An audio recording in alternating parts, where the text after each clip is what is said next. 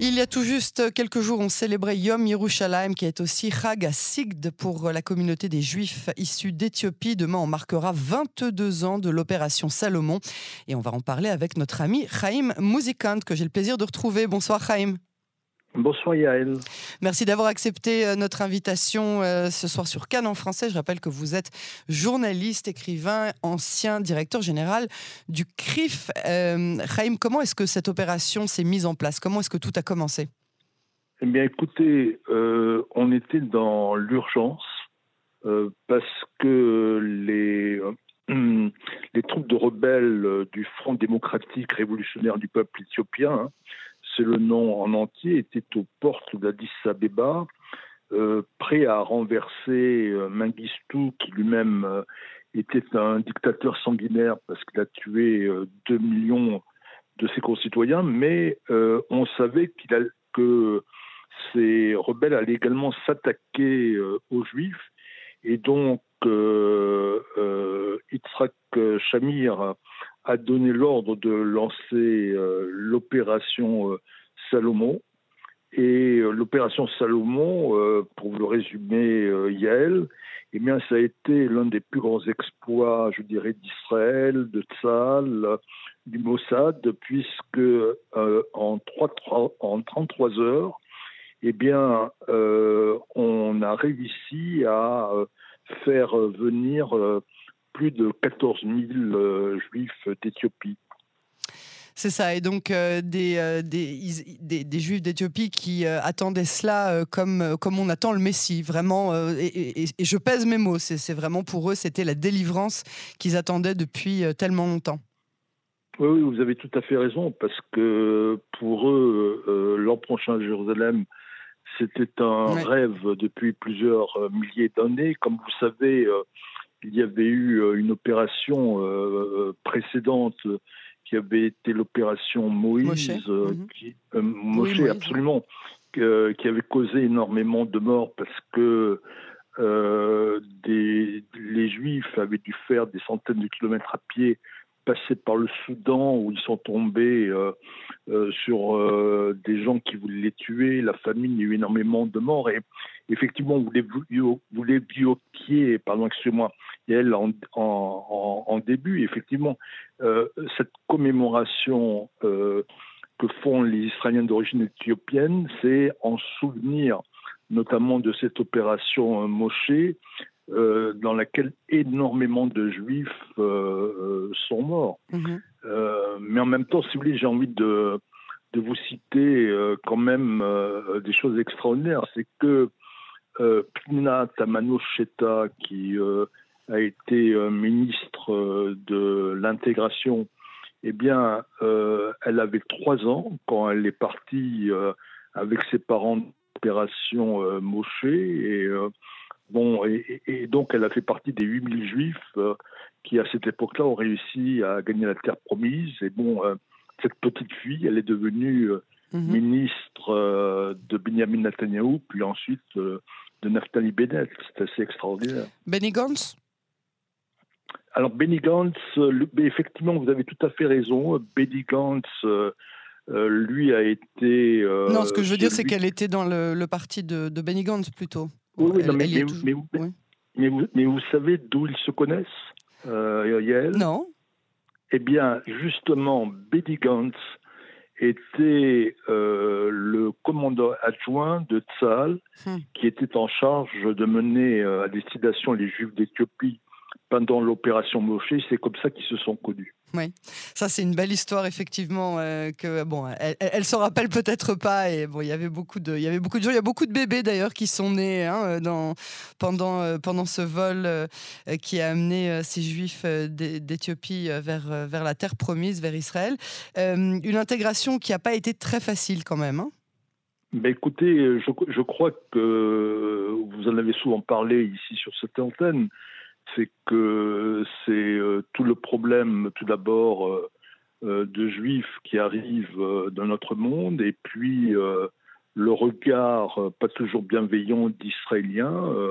on peut même parler d'une certaine forme de, de, racisme. De, racisme hein. je crois que c'est malheureux à dire, mais c'est tout à fait exact. C'est vrai. Écoutez, je, je, crois qu'il faut le dire.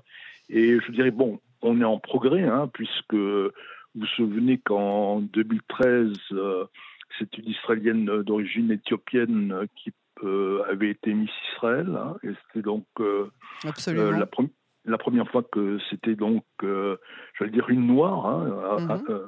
il faut nommer les choses. Une femme à peau noire, oui. Oui, une femme noire, mais je, euh, alors effectivement, euh, je, je, vous parlais euh, de Plinat Tamanochata. Il y a des, il y a eu plusieurs députés qui ont été dans les différentes Knesset, mais on se souvient de violences, hein, de violences qui ont été commises contre les, Juifs originaires d'Éthiopie. on sait qu'il y a encore tout un chemin, je dirais, d'éducation pour qu'ils soient euh, parfaitement intégrés, d'autant plus que, comme vous savez, euh, euh, certains sont dans des conditions économiques difficiles. Absolument, et euh, euh, avec, euh, avec tout ce qu'ils ont vécu au moment de, leur intégration, beaucoup s'accordent à dire qu'aujourd'hui, c'est tout à fait des, des, Israéliens comme les autres, en tout cas c'est ce qu'il faut, c'est ce qu'il faut espérer. quelle a été la réaction de l'Éthiopie face à ce départ de ces Juifs? Vous savez qu'il faut remettre ça dans, dans, tout un contexte historique. Parce que pendant très longtemps, euh, l'Éthiopie, euh, c'était du temps de l'empereur Haïlé Selassie, avait des, des relations correctes avec Israël. ça a aidé l'empereur. Goldamir s'est rendu en Éthiopie. La femme de l'empereur est venue elle-même en Israël. Et puis en 1973, il a rompu les relations avec Israël. Vous savez, comme la plupart des pays africains mhm. après la guerre de Kippour. Euh, lui a succédé un, dictateur. Et euh, lorsque euh, l'opération Shlomo a été lancée, eh bien le dictateur en question, donc comme je vous le disais, Bengistou, il avait à ses trousses les rebelles du, Front démocratique. Et pour autoriser les, juifs à partir, les 14 000 juifs euh, à partir, eh bien, il a exigé euh, de, l'argent. Il a exigé 35 euh, millions de dollars parce que hum. lui-même, il voulait sauver sa peau. Et les, Israël s'est adressé à des organisations juives américaines qui, en quelques heures, ont trouvé la somme nécessaire.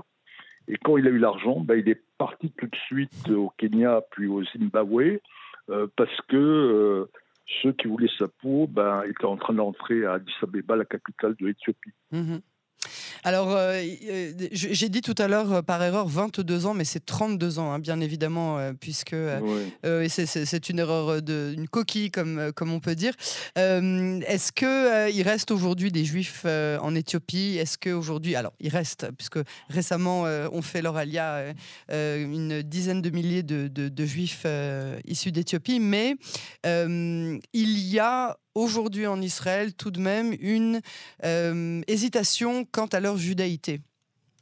Oui, bah écoutez, vous savez que depuis le départ, hein, euh, on ne va pas rentrer dans tous les détails, mais euh, il y a eu des difficultés pour qu'ils se fassent reconnaître. Alors, on, ne va pas ennuyer les auditeurs. Pas tous, c'est ça, c'est pas tout. Oui, C'est pas tous. Il y a, une certaine. C'est ça, il y, avait, il y, a, une espèce de distinction subtile mhm. entre euh, les juifs d'Éthiopie qu'on qualifiait d'alpha, puis ceux qu'on qualifiait de belta, puis les Falash Moura, enfin tout ça. Mhm. Et puis, et puis euh, euh, comment dirais-je, il y a eu l'acceptation euh, de les considérer comme juifs pour certains directement. Hein. Le Rav Ovadia Yosef, qui a... Absolument, vous avez raison. Mm. Vous avez raison. C'est lui qui a été vraiment euh, l'acteur principal. Mm-hmm. Et puis pour d'autres, on a exigé finalement euh, une conversion.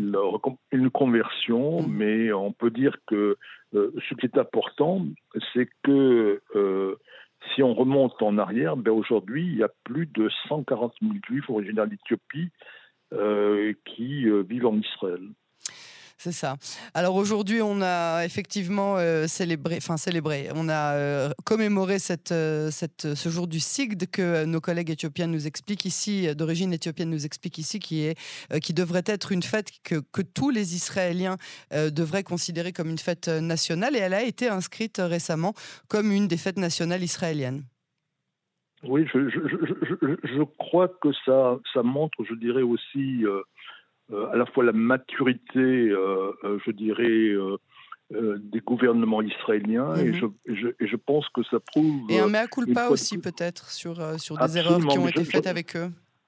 Je, crois aussi, oui, oui, parce que, comment dirais-je, quand on pense au parcours terrible, vraiment terrible qu'ont connu tous ces juifs et la façon dont ils ont été accueillis quelquefois très mal en Israël. Mhm. Je crois que vous avez tout à fait raison, Yael. C'est une façon, finalement, pour les, pour les Israéliens, je dirais, euh, de vieille souche, de, de tendre la main.